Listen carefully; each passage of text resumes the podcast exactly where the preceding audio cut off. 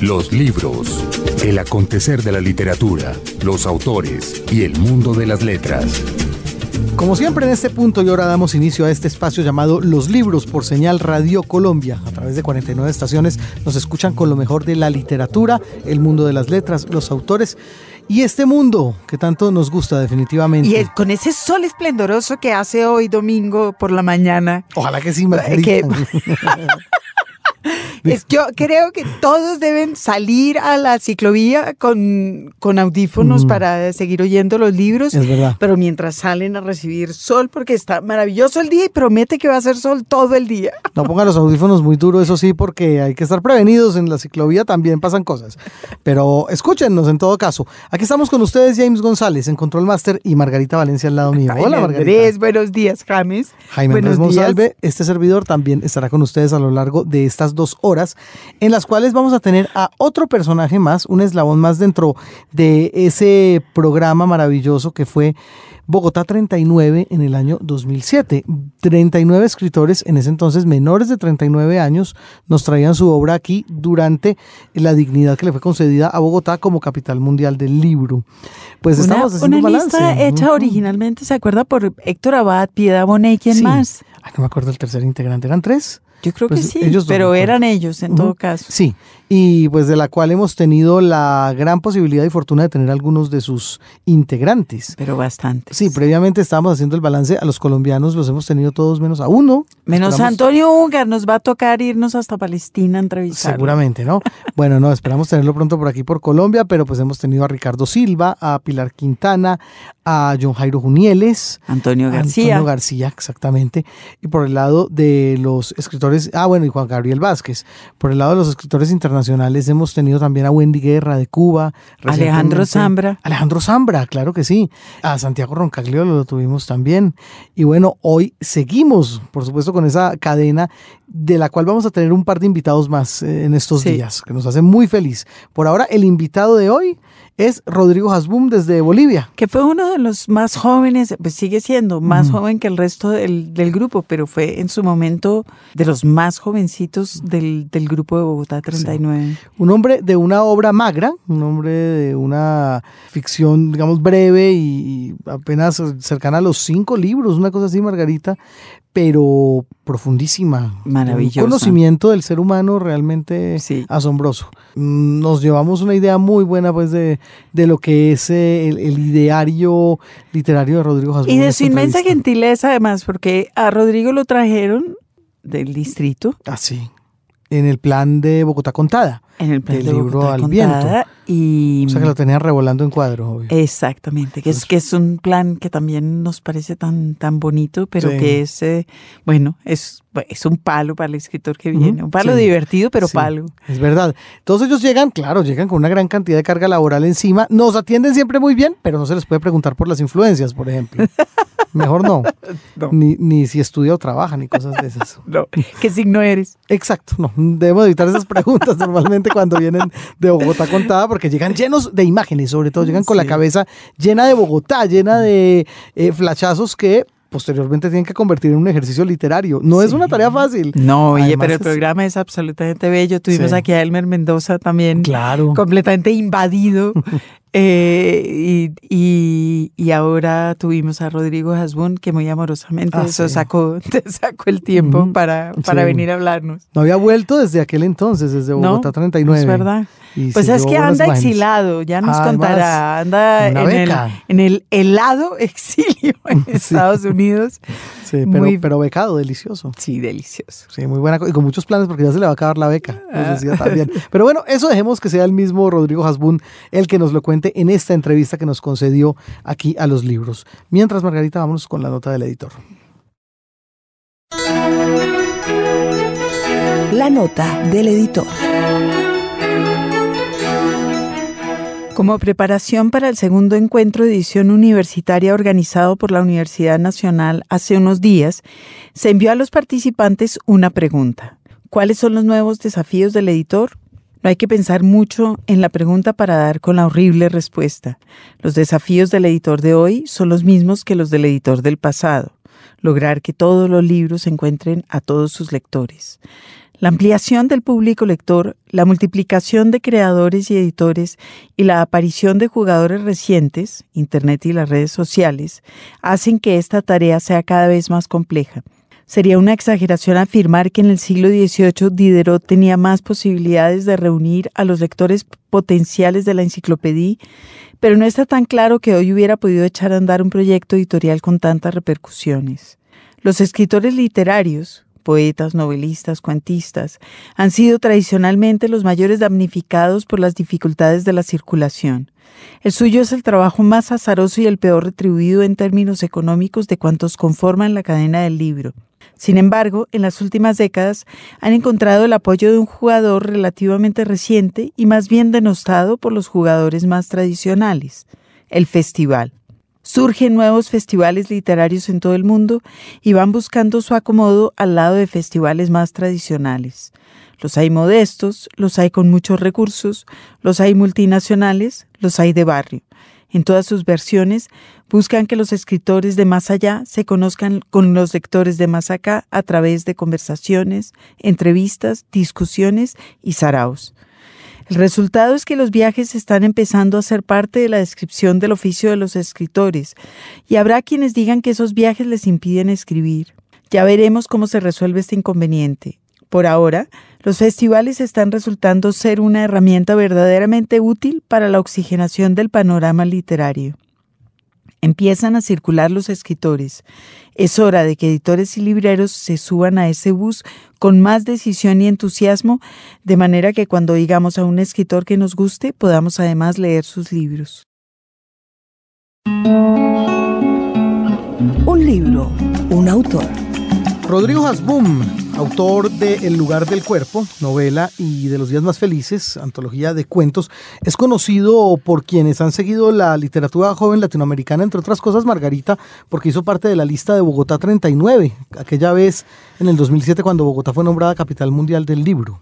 Es del grupo de Bogotá 39 y además después fue del grupo de de Granta. De Granta, con lo cual le vamos a preguntar eso qué tan bueno, qué tan malo es. Seguramente, Rodrigo, bienvenido a los libros por Señal Radio Sí, Colombia. Muchas gracias por tenerme acá. Bueno, esa es la primera pregunta entonces.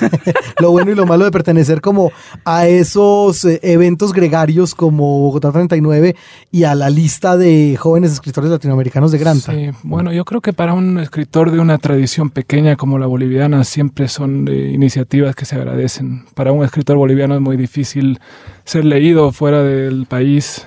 Bolivia no cuenta con una infraestructura sólida para exportar su talento, entonces eh, en ese sentido es- siempre se agradece la oportunidad de, de poder llegar a más lectores, ¿no? Bueno, además, este, este libro, el de los días más felices, es de Duomo, que, es, eh, que son también los editores de, de Granta en español, ¿verdad? Sí, O sea que también eso fue un caminito para llegar a, a ser publicado en España. Sí, claro, de a poco se van abriendo las puertas. Yo cuando vine a Bogotá 39 era muy cachorrito, ¿no? Era mi primer evento internacional y ahí tuve la oportunidad de conocer a muchos escritores amigos, atender eh, redes y crear lazos y bueno, por ahí también la cosa se va armando. Yo quisiera preguntarle, Rodrigo, por esa pequeña tradición de la cual usted la- habla de la literatura boliviana para quienes seguramente no estén familiarizados con ella en, en Colombia. ¿Qué nombres específicamente de todos los tiempos tendríamos nosotros que estar un poco más pendientes de ellos y, y qué ha sucedido con la literatura actual boliviana? Sí, hay poetas muy potentes. El más conocido se llama Jaime Sáenz, es un poeta paseño mítico en el imaginario boliviano, un gran poeta que lastimosamente no es muy conocido fuera de Bolivia. Y hay narradores eh, sueltos ahí muy, muy poderosos también. Yo estuve peleado con la literatura boliviana por, por mucho tiempo y ahora me estoy reconciliando. Siento que quienes realmente están haciendo algo interesante eh, son los escritores de la nueva generación.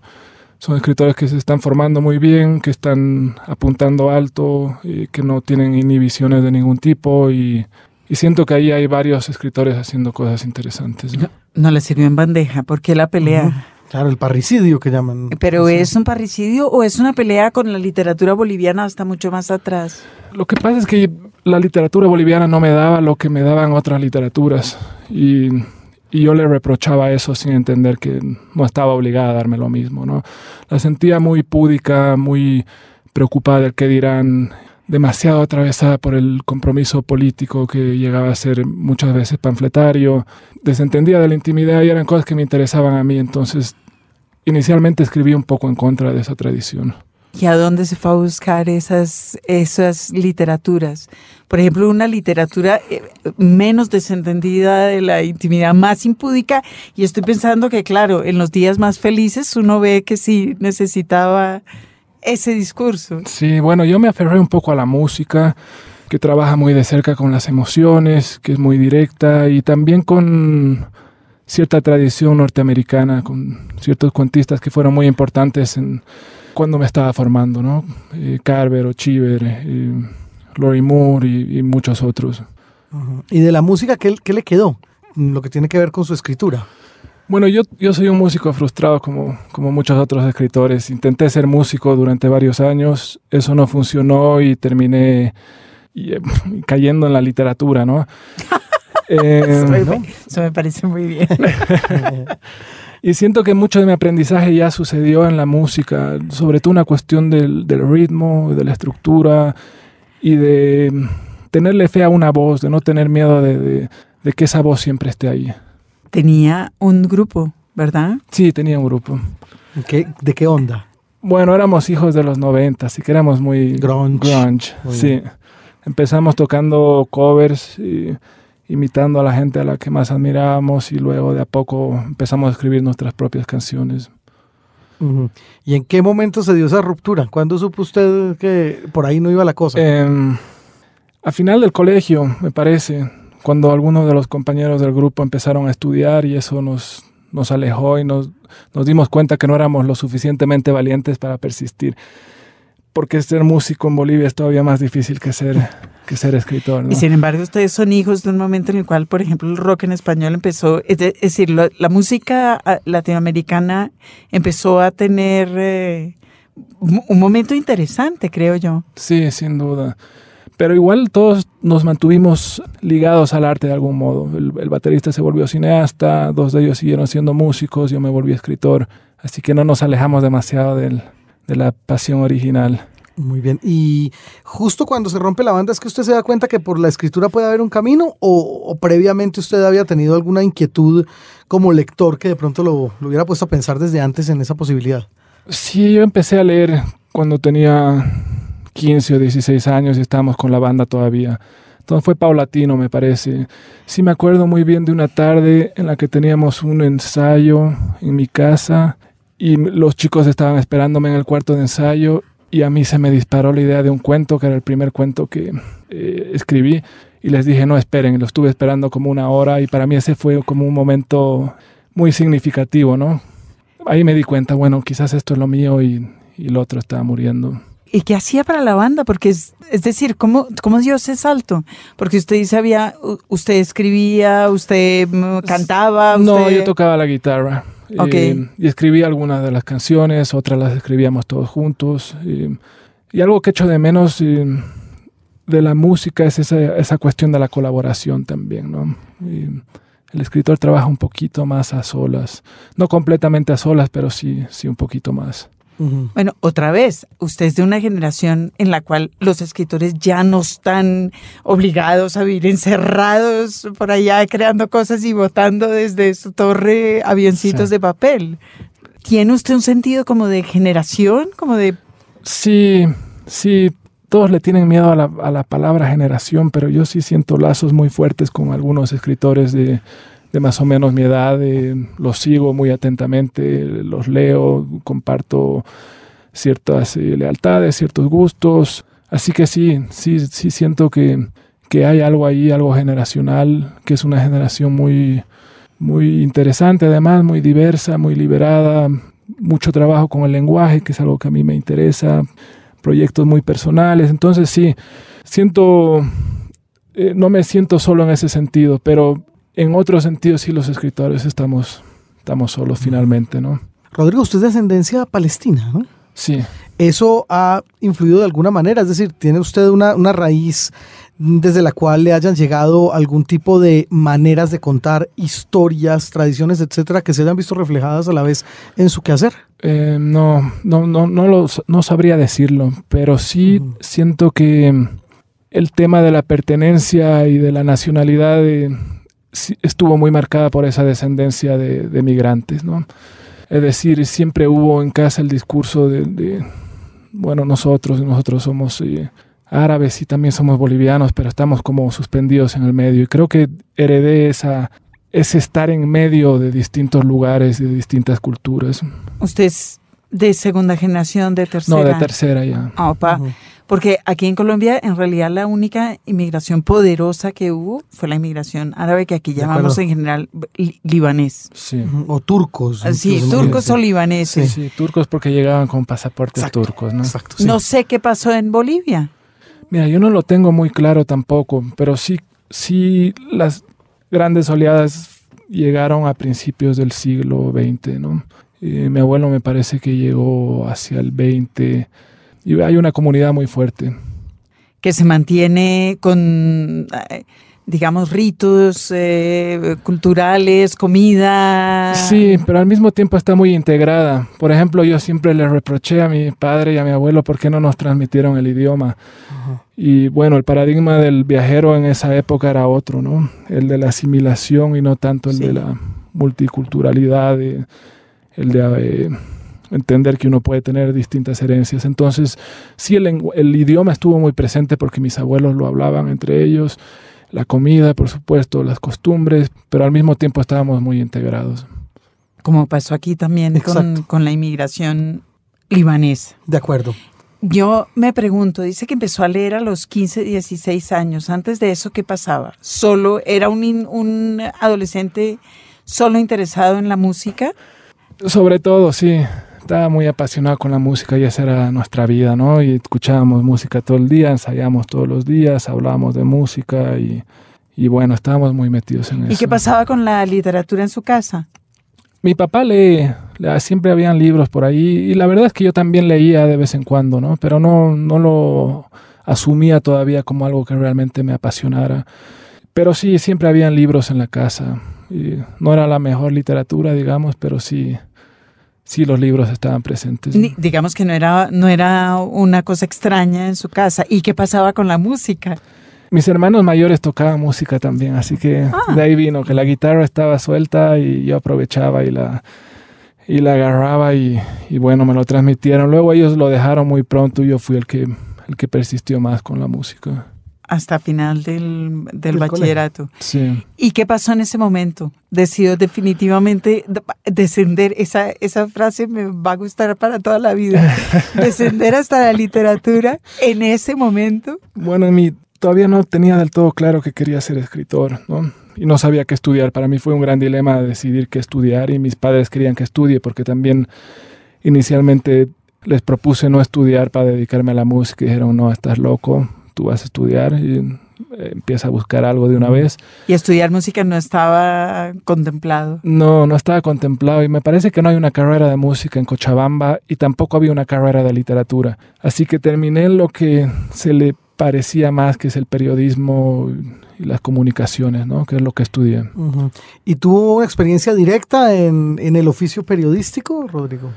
Mira, ahora estoy haciendo bastante más periodismo que antes y cuando me estaba formando también hice algo de periodismo, pero, pero nunca trabajé en un periódico, siempre lo hice desde casa como un colaborador. Y en este momento, por ejemplo, que me dice que ha sido más periodista que antes, ¿a qué se ha dedicado en ese oficio? Estoy escribiendo crónicas para distintos medios, pequeños artículos y y bueno, lo estoy haciendo también como una, como una vía de sustento, ¿no? Se está acabando el, tiempo en el doctorado y es el momento de empezar a preguntarme, bueno, ahora qué hago, ¿no? De, de qué vivo.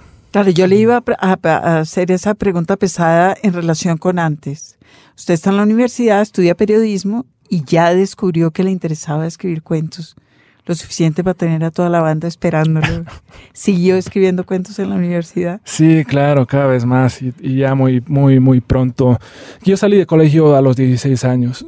Ya en el primer o segundo año de universidad estaba completamente apasionado por la literatura y, y sabía que eso era lo que quería dedicarme, ¿no? ¿Y qué pasaba con la formación que estaba recibiendo y la pasión? La formación académica era una tortura, era mi, era mi pesadilla ir a la universidad, yo quería estar fuera leyendo y escribiendo y, y haciendo lo que realmente me gustara, ¿no? Y formándome por cuenta propia y compartiendo con escritores amigos y, y esos años, eh, felizmente la universidad no era muy buena, entonces esos años me permitieron tener tiempo libre, leer mucho. Escritores mucho. amigos. Sí, sí, varios. También Eh, tenía una banda. Nos juntábamos de vez en cuando y leíamos y compartíamos lecturas y entusiasmos. Y bueno, como va pasando con la literatura, eh, fueron quedando en el camino varios, ¿no? Toño García me decía ayer en el taxi, la literatura es darwinista, van quedando los, los más fuertes, ¿no? Y, y es un poco así, eran 10 pri- al principio y luego 8 y luego 5 y, y qué sé yo, ahora serán 3. Está muy bien esa. Ah, Vamos a, vamos a discutirle a Toño eso de que van quedando los, van quedando los que van quedando, Ah, que, es, que es todavía mejor. Pues sí, es verdad. Así sí, los más fuertes, sino los, los más necios también. Así es. Oiga, Rodrigo nos habló de un primer cuento que empezó a fraguarse ahí desde la, de la universidad. Eh, ¿Está publicado? ¿Qué, ¿Qué cuento es y de qué se trata? No, esos cuentos no están publicados. Yo escribí muchísimo antes de publicar mi primer libro. Tenía, eh, qué sé yo, cuatro o cinco manuscritos eh, listos. Incluso alguna editorial amiga estaba interesada en publicar alguno y yo quería esperar. Sentía que, que era necesario esperar, aprender a esperar. Todos esos cuentos están perdidos. eh, muchísimos, muchísimos. Incluso antes de publicar mi, mi primer libro de cuentos, eh, escribí una novela y una novela y eso también está, está ahí guardado. Era el aprendizaje necesario para aprender a manejar un poco las herramientas, ¿no? Yo estoy pensando en su formación en esos momentos y me, pre- y, y me lo estoy imaginando eso, con una banda de rock sentado le- escogiendo lecturas. ¿O había una instancia de, magistral por encima de ustedes? ¿O ustedes se reunían y decían, hombre, estoy leyendo a este tipo, mire a Carver, mire a Cheever, mire a Sí. Lori Moore, que cuando ustedes estaban jóvenes, él, ella también? Sí, no, nos, nos sentíamos muy huérfanos. No había una figura tutelar. eh, lo más parecido a eso, a un hermano mayor, era Edmundo Pasoldán, que vivía hace mucho tiempo en Estados Unidos. y Llegaba de vez en cuando, una vez al año, nos traía libros y, y nos compartía cosas. eh, ¿no? Pero en general la- el, el sentimiento más fuerte era el, el de la orfandad. Y la fascinación del descubrimiento, ¿no? Que, que es muy lindo irse perdiendo por ahí, encontrando cosas, eh, escritores que recomiendan a otros escritores, buscando pistas y, y bueno, de a poco encontrando al, al lector. Y usted empieza a escribir como con un modelo, piensa, yo quiero escribir un cuento como uno de Carver que leí o... Es decir, Eh, ¿de qué herramientas echa mano sí. para sentarse a contar un cuento? Bueno, a mí me, en esa época de formación me impactaron mucho dos escritores. Uno de ellos, eh, Roberto Bolaño, ¿no? Yo tenía eh, quizás 19 años cuando lo leí por primera vez y me sacudió todo lo que conocía hasta entonces y lo asimilé como una especie de modelo. Eh, y por otra parte estaba Coe- Coetze, que Vo- Voy a par- tenemos aquí una, eso es un- uno de nuestros temas literarios favoritos. Ya ¿Cómo se pronuncia? sí, no lo sé. y, Pero estuvo acá, ¿no es Ninguno de cierto? nosotros sabe, pero ahora en Bucaramanga practicamos mucho. Santiago Roncaliolo dice que él mismo le dijo que se decía Kutsia. Sí, es- eso es lo que escuché. que- De Bueno, a uno le da un Sí. poco de pena decirle cutzilla. Coetzi. John Maxwell, le podemos decir. Sí. Entonces, JM. JM. Eso, podemos decirle así. Pero yo quiero, antes de, de llegar a John Maxwell, blank, blank, blank, echar de para atrás a Bolaño. ¿Qué leyó de Bolaño y qué fue lo que lo impactó? leí Los Detectives Salvajes y lo sentí muy cerca mío. Yo estaba viviendo eso mismo y, y me impresionó que pudiera hablarme desde tan cerca de lo que yo estaba sintiendo. De y- su banda, de su Sí, propia claro. Banda también, rock, también claro. andaba Sí. buscando a Cesaria Tinajero. Claro. Sí, claro. Y bueno, había leído antes a otros escritores latinoamericanos que me, que me impresionaron mucho, había leído al Boom, eh, por decir algo, pero sentí que Bolaño me hablaba desde mucho más cerca, ¿no? Y, y me obsesioné con él a partir de ese momento y empecé a seguirle el rastro. Yo estoy aquí paralizada pensando, claro, había leído el boom. Yo empecé a leer el boom cuando tenía esa edad y usted ya leyó el boom cuando era canon. Horrible. Sí. Hay diferencias, digamos. Claro, es la Claro. pregunta que quiero hacerle. ¿Usted leyó el boom y qué? Dijo, ah, No, y dije, wow, qué, qué, qué bueno está esto, pero no me interpela demasiado, ¿no? Eh, qué, qué- qué rigor se ven estos escritores, qué compromiso con la literatura. para como leer a Flaubert. Sí, Ah, sí. Pero no me, no me hablaba de cerca. Claro, mire, mire usted, Margarita, la- las posibilidades que hay frente a una lectura del boom cuando se es, se es escritor. Una de ellas es la de Rodrigo, que es decir, esto a mí no me interpela. Claro. La otra es simplemente sobrepasarse y decir, yo nunca voy a escribir como estos tipos, que le ha pasado a muchos. Claro, también. pero es, un- es que es una cosa generacional maravillosa. Eso, el boom está allá, eso ya es otra cosa. Y hay, hay mucho que aprender de ¿Y ellos, quién? ¿no? Pues Pero- obviamente, pero Bolaño, ¿quién más como Bolaño? Bueno, los, los que estaban alrededor del boom eh, eh, me gustaron mucho. Netti me rompió la cabeza. eh, Ribeiro me gustó mucho. Em, O sea, todos los que murieron aplastados por el boom. Sí, claro. Qué bien. Eh, Borges también, por supuesto. Cuentistas, mire usted además. Mm. Sí, y bueno, yo, yo me siento muy cerca del cuento, de, de esa tradición. Creo que la novela me cuesta bastante más y, y admiro mucho a los cuentistas eh, y aún más a los cuentistas natos, a los que nunca han querido publicar una novela o nunca han querido nunca han podido. Los libros. Señal Radio Colombia. El Run Run Editorial. El rumbo editorial para hoy, Margarita, esta sección donde hablamos de lo que está sonando por ahí en el mundo de las letras, tiene que ver con el premio Catarata de ensayo de este año. Pues nos pasó el dato Jacobo Selnik, Ujú. de Siglo del Hombre, Sí. que nos contó que tenemos este, ganador, ¿no? Sí, que este primer premio Catarata de ensayo se lo dieron a un colombiano, eh, Luis Fernando Medina Sierra, Ah, por un ensayo llamado El Fénix Rojo, las oportunidades del socialismo. Medina Sierra es eh, economista, es, eh, es profesor, pues es economista de Stanford, doctor en economía, es, ha mm, trabajado como profesor e investigador y ahorita es profesor e investigador del Instituto Juan March de la Carlos III de Madrid. Em, y es bogotano Sí. de 1968 y presentó a este concurso, se presentó a este concurso con este texto eh, que compitió con otros 69 ensayos. O sea que no está no, nada no, mal. para nada. Bueno, y estos libros de la catarata, que es un proyecto editorial que existe desde 1990 y esencialmente lo que hace es publicar lo que ellos llaman pensamiento crítico, ensayo, eh, ensayo alternativo, eh, muy pegado de la academia y está, bueno, está muy bien. Enhorabuena para, Pero totalmente. para Luis Fernando Medina y ya leeremos, leeremos su ensayo sobre las oportunidades del socialismo hoy. Y hay que estar pendiente también del catálogo de los libros de la Catarata, que se encarga entonces, ya lo dijimos, a contribuir en lo que tiene que ver con la difusión del pensamiento crítico. Muy importante. Y hablando de premios, Margarita, porque premios van, premios vienen. Bueno, Juan Gabriel. Qué bueno, Juan Gabriel, Gabriel. Vázquez. Eh, bueno, de él estamos Juan, hablando Juan de un Gabriel premio. es claro, eso le iba a decir yo. Eso sí está claro que es nuestra niña de mostrar.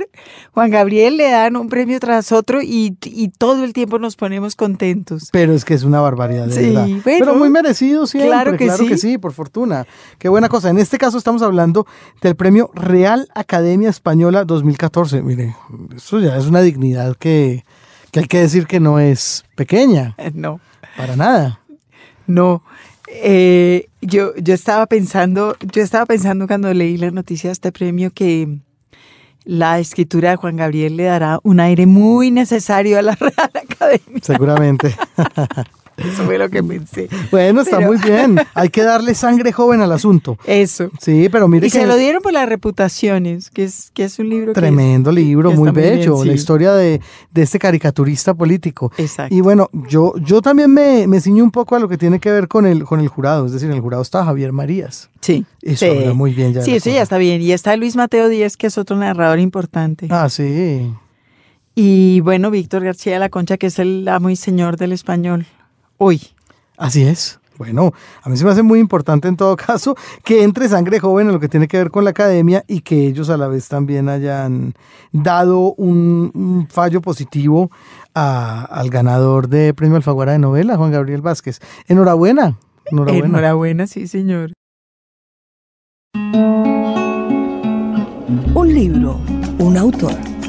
Esto es Los Libros por Señal Radio Colombia y hoy con el escritor boliviano Rodrigo Hasbum estamos hablando acerca de muchas cosas referentes, por supuesto, al ámbito literario y en este caso, tratándose de un autor que ha enfatizado en el género del cuento, cabe preguntarle por la mirada de soslayo que se le suele dar al cuento aquí en Colombia. Es decir, aquí para las grandes editoriales el cuento no vende. ¿Pasa lo mismo en Bolivia? Eh, me imagino que el discurso es el mismo, pero como los escritores están tan ocupados ganándose la vida en otras cosas, es posiblemente el género más practicado, ¿no? Eh, porque escribir una novela exige disciplina, exige tiempo, eh, exige sobre todo tiempo.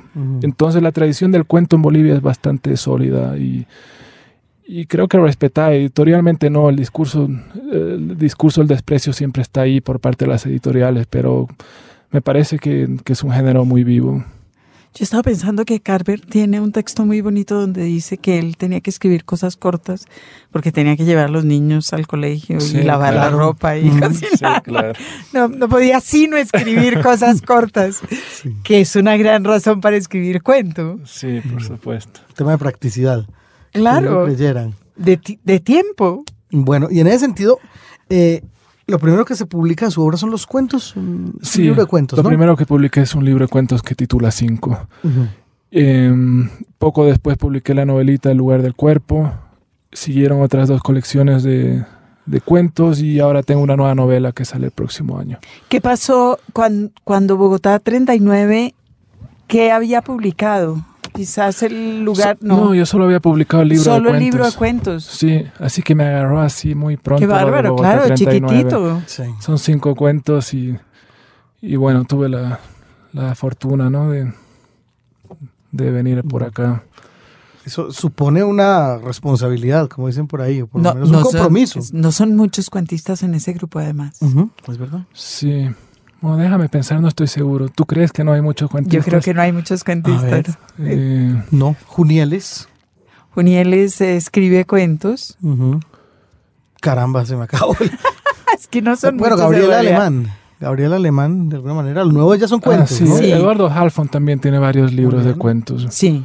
Y a Alfon también le gusta el género corto, digamos, como usted, que es muy de su generación. Sí, libros chiquititos. Sí, libros como Alejandro Zambra. Sí, claro. Pero Zambra no escribe cuentos, escribe novelitas. Bueno, acaba de, publicar un libro de cuentos, ¿no? Ok. Alejandro, sí, sacó. De esos colegas suyos en Bogotá 39, ¿con cuáles sigue usted en un contacto importante? Veo que con Toño García, según Sí, no, con muchos. Es que Toño está, ahora vamos a decir cuál es el papel.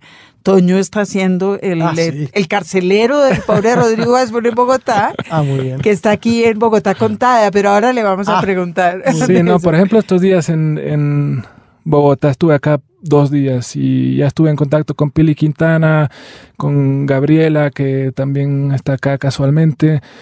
Eh, vi en la calle a Ricardo Silva, vi a Toño. Entonces creo que los lazos de amistad son muy, muy fuertes entre todo el grupo. Bogotá contada, Jaime Andrés. Es que Rodrigo está aquí. lo sabemos porque hemos visto ejemplares anteriores en Libro al Viento. En lo de, en lo de Bogotá contada. ¿Cómo acabó usted en eso? ¿Y cómo está sintiendo esa experiencia? Tal vez deberíamos explicar un poco de qué se trata. ¿Qué es lo que tiene que hacer usted en el asunto y cómo se ha sentido? Exacto. Sí, bueno, me invitaron a estar acá una semana y, y a conocer la ciudad, a caminar por ahí y a buscar algún tema que me interese para escribir sobre él luego creo que invitan a 10 o 12 escritores al año y, luego publican todos los textos juntos en, uno de estos libritos de distribución gratuita, ¿no? Que es un proyecto en verdad fascinante. Como escritor es, eh, un desafío escribir sobre una ciudad que no conoces bien. Hay la, el peligro y la amenaza de quedarse solo en lo superficial, de no llegar a entender la ciudad y por supuesto que uno no entiende una ciudad en, en una semana. Así que estoy ahí luchando contra el desafío y intentando conocer lo más posible de... Y literatura por encargo. A mí eso es lo que más me gusta de, de, la idea de Bogotá contada, porque digamos que existe la, la, idea de que cierto tipo de literatura un poco más efímera se puede hacer por encargo, las crónicas, los textos periodísticos, pero ese no es el punto aquí. Sí, bueno, es una especie de crónica, ¿no? Y una crónica muy personal. Eh, a mí también me cuesta, cada vez menos porque estoy forzado, siempre van llegando los encargos cada vez más y, y bueno, tienes que sentarte y, y, ver qué sale. Pero es un desafío sobre todo y, y así lo asumo su antecesor en ese, en ese duro oficio. Es que es una semana en que creo que no los dejan, pero ni cenar. Eh, fue Elmer Mendoza, que también eh, estuvo acá. Usted no había venido a Bogotá cuando Bogotá 39, ¿verdad? Antes de eso. Es decir, cuando hicieron la reunión aquí en Bogotá de, de los de, los escritores 39. de Bogotá 39, ¿usted no estuvo no, acá? No, sí, yo estuve acá. ¿Sí? Esta es mi segunda vez en la okay. ciudad. Pero esa vez sí que fue peor. Sí, estuvimos de un lado a otro. Oh. Por eso yo no, no me acuerdo mucho la ciudad. Estar acá es casi como mi primera vez porque mi memoria es más secreta de esos días, ¿no? Emborrachándome con los amigos y yendo de una actividad a otra y luego a la fiesta y luego a otras 10 actividades como más relacionada con la vida social. Bueno, Bogotá tiende a tener esa vida social. Sí. Si uno vive en Ítaca, por so, sobre todo, Bogotá puede ser un poco brava. Sí. Eh, está ahora haciendo un doctorado. Estoy haciendo un doctorado en literatura latinoamericana. Con lo cual ya se liberó un poco de la idea de que la enseñanza era una tortura. No, no, la verdad es que no. Siguió siendo una tortura. Eh, ahí me, me, fueron años difíciles. Yo no tengo puesto el chip académico. Soy casi un impostor. No debería estar diciendo esto en, en público, pero bueno. Eh, entonces me costó, sobre todo al principio. Eh, Cornell tiene una tradición muy teórica y era un idioma desconocido para mí los primeros años. Luego fui mm. entendiéndolo un poco mejor, manejándolo mejor y enriqueciéndome con esa otra mirada, con esa otra forma de leer, pero sin perder, sin perder eh, eh, la intuición del escritor, ¿no? Que era lo que me daba miedo de ir a, ahí a hacer un doctorado y a estudiar la literatura, a desarmarla. Y bueno, ahora, ahora creo que me manejo mejor después de seis años en, en, en, en medio de esos dos idiomas. Me toca escribir la tesis ahora, la estoy haciendo sobre diaristas latinoamericanos. Y, Ay, qué bonito. Sí, y estoy trabajando con diarios que me gustan mucho personalmente, así que eso como, alivia. Como Ribeiro. Como Ribeiro, claro. por supuesto. Claro, Que sí, ese diario esos es- diarios. Es una belleza de diario el de Ribeiro. Mm. Diarios publicados. Diarios publicados, sí. Aunque quién ayer, más? ayer me ¿Ángel metieron, Rama o- ayer me metieron el bichito y me dijeron, ¿por qué no vas a leer el diario de Donoso? Que no está publicado, pero que sí está en la biblioteca de, de Princeton, me parece. Y ah, puede ser interesante leer un, un diario inédito, ¿no? Estoy trabajando con el diario de Walsh, que es también muy bueno. y Rodolfo, Rodolfo Walsh, el Walsh, escritor sí. Operación. Masacre. Sí. Con el diario de Alejandra Pizarnik, que es muy terrible, un diario desolador donde las cosas se van oscureciendo Sí. página a página, ¿no? Eh, con el diario de un poeta chileno llamado Gonzalo Millán, que es un diario de muerte, él empieza a escribirlo apenas se entera que tiene un cáncer muy avanzado, entonces es también una experiencia muy intensa. Y bueno, yo siento que es un, un diario Pues Está eh, eh, una selección de diarios que pondrá a prueba, no sé si su eh, inocencia como escritor, pero sí su Sí. salud mental. Sí. bueno, yo llevo un diario también hace mucho tiempo, así que ya sé cómo Mm. funciona el asunto. Dios, eh, hay quienes están como en ese proceso, Trapiello también, ¿no? Sí, Margarita. Dia- claro, los, diari- eh, los diaristas, pero es que es un género que después de haber sido, digamos, vilipendiado y olvidado eh, y además eh, um, dejado de lado, está otra vez muy ahí. Por esto, esta publicación de los diarios de Ribeiro es muy reciente, Sí, de hecho. claro. Yo lo de Walsh no conozco. Lo de Trapiello es otro tipo de diario, eh, pero hay dos o tres españoles que tienen diarios importantes. Eh, y los latinoamericanos son más bien me- menos da- más dados a escribirlos, yo creo, y menos dados a publicarlos. Sí, y es un- Quizás es- por otra vez por el pudor. Sí, ¿Ah? seguramente. Y es un género que ha sido despreciado mucho, ¿no? eh, durante mucho tiempo y, yo lo que estoy intentando con la tesis es reivindicarlo un poco, porque hay unos libros hermosísimos eh, como resultado de estas experiencias diarísticas. ¿Y hay alguna una teoría básica en la que usted está trabajando? Digo, siendo diarios tan diferentes el uno del otro. Sí, en esas ando. Estoy trabajando con la noción de la subjetividad amenazada, ya sea por la enfermedad o por eh, la política, eh, por la depresión, la subjetividad amenazada. Ya que le gusta ese tema de la, de la gente que escribe diarios que se va a morir, eh, ¿conoce lo de Janio Sot, la venezolana? Que mm. también, como la Pizarnik, le, digamos, le da, rondaba el tema del, del, del suicidio no, no lo conozco, pero pues, ando, sí ando con la pues libretita Bueno, muchas gracias. Ahí está. Y Rodrigo Hasbum, nuestro invitado de los libros, lo anota. Lo va a tener presente, por supuesto, para, para, su tesis, de la cual estaremos muy felices tener noticias. Pero no la vamos a querer leer, qué depresión. nos, nos, pasamos la parte de la Pizarnik. Bueno, Rodrigo, queremos invitarlo a que en este momento nos comparta una lectura de, de alguno de sus libros. Sí, claro. dirá. Bueno, em, leeré un cuentito corto que titula La mujer y la niña. Es el, el, cuento que abre mi último libro, lo publiqué este año. Libro titula cuatro y son cuatro cuentos. La mujer y la niña. Uno. Tocaron el timbre de la casa antes de que la derruyeran, etc., una tarde a finales de marzo de 1990. Yo voy y me ofrecí como siempre, porque a mis nueve años me aburría como un idiota sobre todo por las tardes a la vuelta del colegio, pero también porque mi estrategia para ir ganándome la estima ajena consistía justamente en hacer aquello que los demás despreciaban. Los que tocaban eran casi siempre indigentes que pedían comida o ropa, gente que no tenía dónde caerse muerta, y ya me sabía de memoria la respuesta que me daría mamá, así que la decía sin necesidad de ir a preguntar. Te lo vamos a juntar chompas para la próxima semana, decía casi creyéndolo yo mismo, o no está nadie ahorita, volvé mañana, o lo hemos regalado todo. Pero ellas, aunque se veían miserables, no venían a mendigar. Quiero hablar con la señora, dijo la mujer. ¿De parte de quién? pregunté. De Rosario, diga, le dijo. Su forma de mirar y cómo agarró a la niña apenas mencionó su nombre, todo se sentía un poco extraño, como si de pronto algo estuviera fuera de lugar, ellas dos o yo o la casa o la ciudad entera incluso. No está, dije, pero le voy a decir que has venido. Trabajaba en la casa de la señora Berta, que en paz descanse, se apuró a decir ella. Se refería a mi abuela, que llevaba muerto un par de años. ¿A qué hora la encuentro a su mamá joven? Al final de la tarde dije incómodo por tanta insistencia y me di la vuelta y volví adentro. ¿Quién era? preguntó mamá en la sala. Pedigüeños, dije. 2. El Mundial de Italia se acercaba a pasos galopantes y yo estaba completando el álbum de figuritas. Baggio era de los más difíciles de conseguir y ya tenía Baggio. Rijkaard era de los más difíciles de conseguir y ya tenía Rijkaard. Me faltaban 19 jugadores, entre ellos Maradona y Canilla, aunque la verdad es que el equipo de los argentinos me valía un bledo.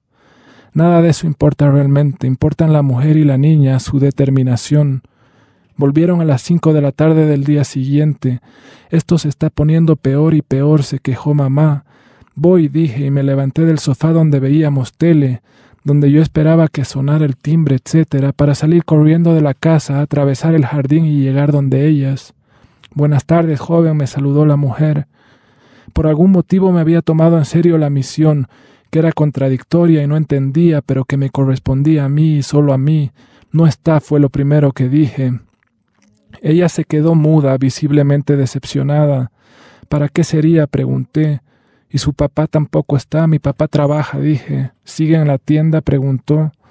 Miré a la niña con un poco más de atención, era linda. ¿Y a ti qué te importa? podía responder, o que la tienda había dejado de existir, aunque claro que seguía existiendo. Segundos después, cuando estaba por decir que no volvieran más, sentí la mano de mamá en mi cabeza. Rosario la escuché saludar detrás mío, y fue tanta la vergüenza que solo atiné a salir disparado. Luego, apenas llegué a mi cuarto, miré por la ventana. Hablaban con la reja de por medio, hablaban y seguían hablando. 3. Mamá no contó nada a la hora del té, ni siquiera cuando se lo pregunté directamente. Rosario se interesó papá, sí, vino por la tarde. ¿A qué se dedica ahora? Es costurera, parece, dijo mamá.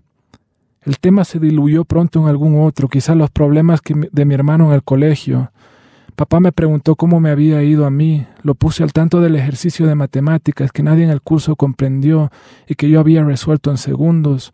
Hasta me felicitó la profe, dije, y vi sonreír a papá y me sentí justificado, pero también impaciente.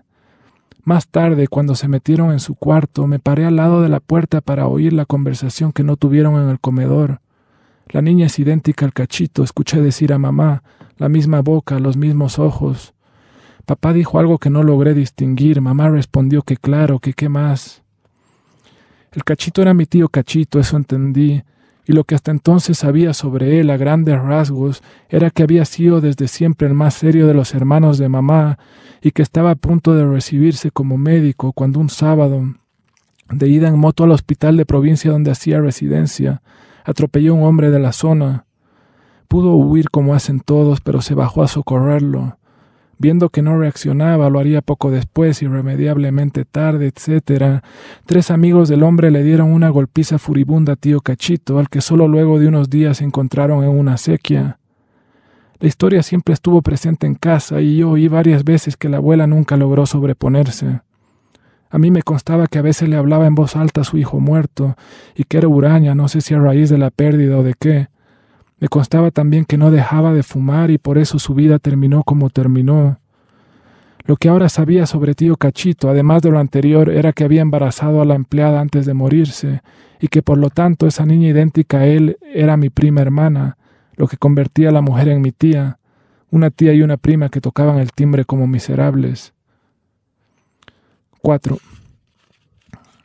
Volvieron la tarde siguiente y esta vez mamá las hizo pasar. Vayan a jugar atrás, me ordenó a mí. La niña no dejaba de mirarme. ¿Qué quieres hacer? le pregunté cuando ya estábamos afuera. Nada, dijo, no quiero hacer nada. Se sentó en el pasto y yo me senté al lado. Juguemos algo, propuse al rato. No tenía sentido quedarnos tanto tiempo quietos. Pesca pesca si quieres, dije, y me puse de pie y le toqué el brazo antes de comenzar a correr en vano porque ella ni se movió.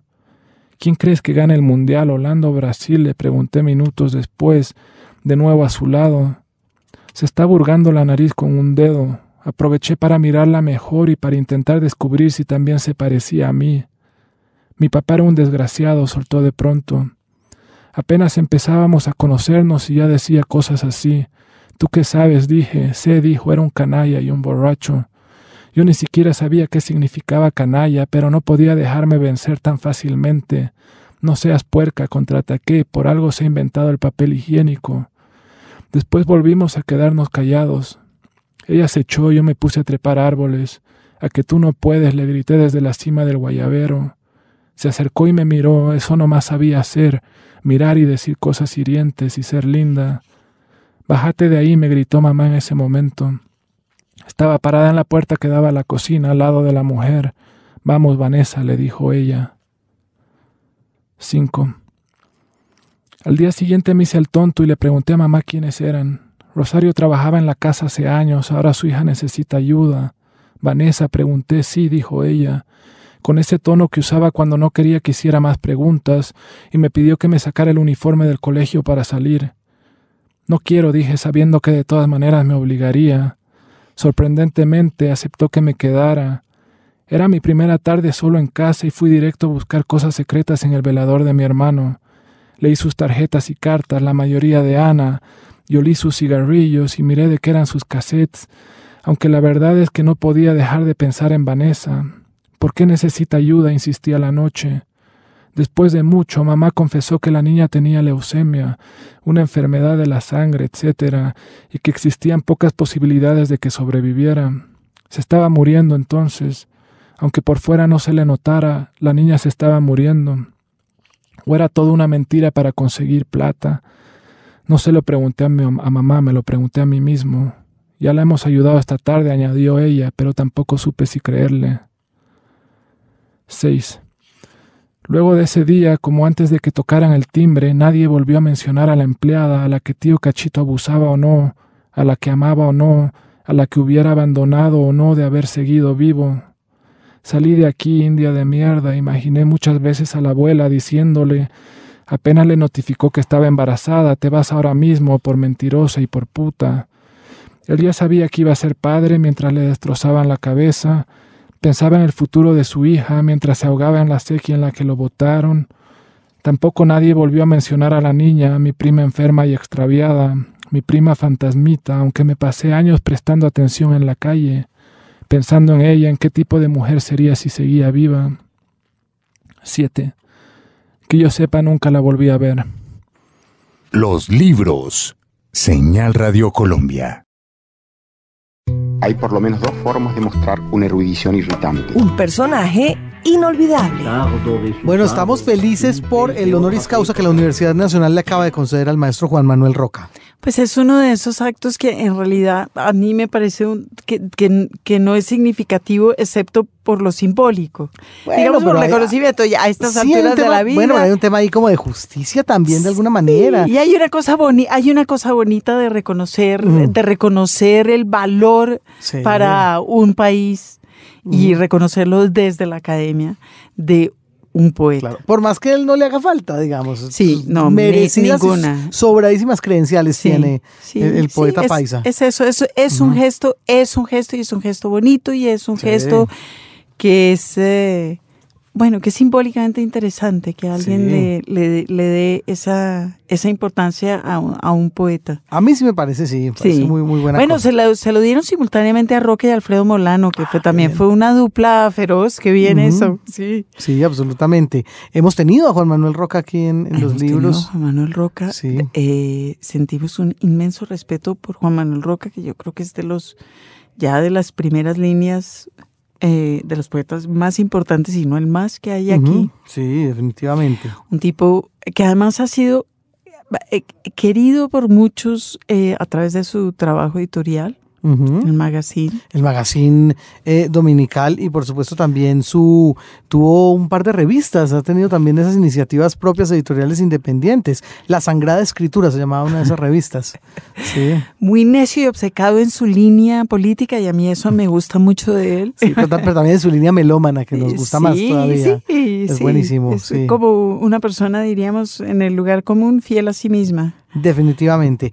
Así que realmente seguimos manifestando nuestra dicha. Un gran abrazo de felicitación para Alfredo Molano, por supuesto, y también para Juan Manuel Roca, nuestro personaje inolvidable de hoy, a quien citamos nuevamente en la próxima sección llamada En verso o en prosa. En verso o en prosa. Bueno, podríamos citar uno de tantos poemas que nos gustan tanto de Juan Manuel Roca, pero en ese sentido preferimos, dado que el honoris causa es un- una dignidad de carácter académico, remitirnos a una parte un poquito más eh, académica del poeta. ah, Bueno, pero es que, es que Juan Manuel Roca escribió para la entrega de su, de su doctorado Mm. un texto muy contundente eh, que se llama Elogio de la Poesía. No, pues qué mejor que entonces ¿Verdad que sí? escuchar el discurso de Un pedacito, porque es, es demasiado largo para leerlo todo, y- pero sacamos unos extractos y con, con permiso del poeta vamos a leerlos. Bueno, pues Margarita, haga los honores, por favor. Mi generación ha oído y recibido más nombres que una pila bautismal. Para seguir en el juego nominal, que parece el de las muñecas rusas que tienen adentro otras que a su vez contienen una más, he propuesto para ella el nombre de poetas del Inxilio, en razón de que sus obras aparecen y se consolidan en los años de mayor desplazamiento en Colombia. El exilio es una suerte de exilio interior, un despojo de núcleos humanos, de familias desplazadas a las que les han usurpado sus tierras. Quienes padecen el drama del exilio interior saben que muchos de estos generadores de expulsión, paramilitarismo, guerrilla, violencia estatal, violencia paraestatal, han sido atrapados por el negocio de la guerra y por los políticos venales. También la poesía ha sido desplazada de los medios impresos con contadas excepciones, y más aún de los grandes sellos editoriales. Así que, exiliada en su propia búsqueda, esta generación sabe que el desplazamiento humano es el mayor drama colombiano actual. El exilio quizás tenga unos rasgos de enajenación y de expolio peor que el de quienes tienen que exiliarse. Es la pérdida del país dentro del país mismo, tener que habitar en la periferia como un único territorio posible, sentirse ciudadano en ninguna parte, exiliado de sí mismo, pertenecer a un no lugar. Colombia es uno de los países con más número de desarraigados en el mundo.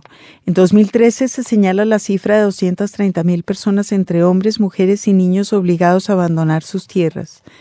Mi generación ha asistido de manera dolorosa a este inmenso desalojo, y no pocas veces lo registra en sus poemas. Naturalmente, el desplazamiento que da nacimiento al exilio colectivo no es privativo de estos tiempos, y podríamos remontarnos a la violencia de los años 50 pero nunca este drama ha sido más cruento que a partir de los años en los que esta generación se ha venido expresando. No es un capricho.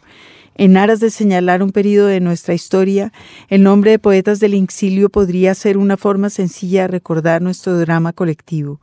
Quizás sea cierto lo que afirma el más citado de los poetas argentinos. La realidad no es verbal, pero aún así creo que hay que nombrar a los desplazados internos una y otra vez hasta que se acaben la guerra y el desarraigo. La poesía se mueve en los terrenos de la duda, en algo que avasalla todos los géneros artísticos hasta el punto de poder señalar que donde no hay poesía difícilmente hay arte, desde la plástica y la cinematografía hasta la narrativa y la dramaturgia. Y es que esta anómala forma del pensar que nunca ha debido escindirse de manera radical de la filosofía parece que más que escribirse sucede. He sido cauto a la hora de señalarle un papel mesiánico a la poesía y a pedirle de manera irrestricta una utilidad inmediata. Pero como soy de la creencia de que es algo más que un género literario, que es más bien una forma de andar por el mundo, de respirar al unísono con los demás, me resulta impensable que no atendamos aún sin un deber ser programático a nuestra historia, que en nuestro caso está atravesada por una suma interminable de violencias por un absurdo temor a la ambigüedad, a las verdades que no pertenecen al orden de lo inmediatamente comprobable, por la falta de rigor científico y otros aparatos del concepto lógico, algunos le enrostran a la poesía una falta de tratos con la realidad en otra forma de violencia cultural, de imposición. Creo, con Raúl Gustavo Aguirre, que lo inexpresable también forma parte de la realidad del hombre. M.S. Ser, un poeta que se sentía torturado y humillado en cada hombre o mujer torturados o humillados, se asumía como víctima pensando que somos parte los unos de los otros y que no vivimos en un mundo abstracto, enajenados de la realidad. Es poco probable que haya un pensamiento de orden filosófico que, que no se pregunte por lo que nos sucede en los demás, en sus alegrías y desvelos. Lo mismo ocurre con la más alta poesía. Pensar que hay miles de estrellas muertas en el cielo que nos siguen alumbrando conduce a pensar en los cientos de poetas muertos que aún nos siguen, de la misma manera, alumbrando. Cuando John Donne afirma que nadie puede dormir en la carreta que lo conduce de la cárcel al, patíbulo, podría estar hablando también del poeta. El poeta es el que canta en medio de las encrucijadas, el insomne frente al destino colectivo que no obstante hace del sueño su irreemplazable alimento. A lo largo de mi vida de escribano no he intentado otra cosa que ejercer la libertad y con ella la independencia. Libertad de culto, de ideología, de fortuna, de banderas y esteticismos. La libertad de ejercer la imaginación sin pagar aduanas, sin el soberano permiso de nadie.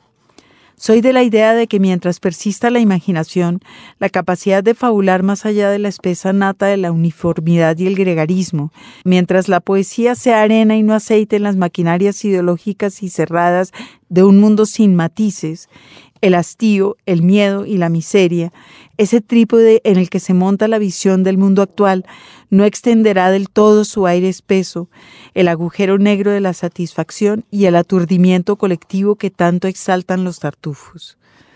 Creo en los poetas de la intemperie, en los que no sufren la claustrofobia de su mundo intimista, en los que tienen al mismo tiempo que muchas reflexiones y lecturas un tramado de calles, de retículas y trazados por los que transitan los hombres.